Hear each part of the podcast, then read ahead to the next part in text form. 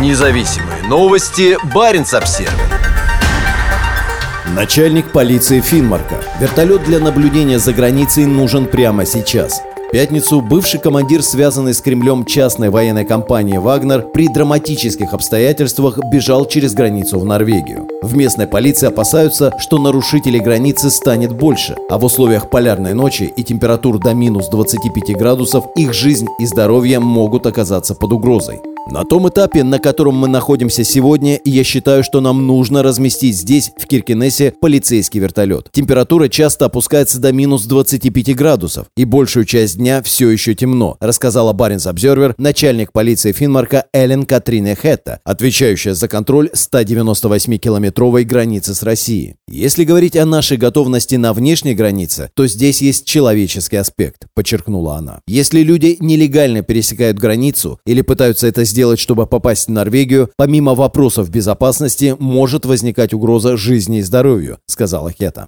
Для спасения жизни крайне важно быстро находить людей на местности. Полицейские вертолеты оборудованы инфракрасными камерами высокой четкости, позволяющими находить людей в темноте. Граница проходит по реке Пас, ручью в Гренсе-Якобсельве и по сопке в Ярфьорде. В большинстве это далекие дикие места, куда норвежские военные, патрулирующие границу на снегоходах и лыжах, смогут добраться совсем не скоро. В пятницу ночью при драматических обстоятельствах по морозу через реку Пас сумел перебежать представитель ЧВК «Вагнер». Российские пограничники открыли огонь, обнаружив следы на снегу в направлении границы, которая проходит по самой глубокой части замерзшей реки. Начальник полиции хочет, чтобы вертолет вернулся на север. У норвежской полиции есть три вертолета AW-169 в районе Осло, а также один частный вертолет в Тромсе, стоящий на дежурстве для выполнения полицейских задач на севере Норвегии. При этом Тромсе находится в полутора часах лета от российской границы. В октябре прошлого года один из базирующихся в Осло вертолетов был отправлен на север, но пробыл там недолго. Это случилось через несколько недель после объявления Владимиром Путиным о мобилизации, и норвежские власти опасались, что у людей без шенгенской визы может возникнуть соблазн нелегально пересечь границу за пределами пункта пропуска. Хета отметила, что Норвегия должна выполнять свои международные обязательства по пограничному контролю в соответствии с шенгенским Шенгенским соглашением. Критически важно уделять дополнительное внимание и усилить возможность для выполнения контрольных задач вдоль норвежско-российской границы, сказала она. Полиция Финмарка согласовала планы с финскими пограничниками, которые также повысили готовность в связи с драматическими событиями в России.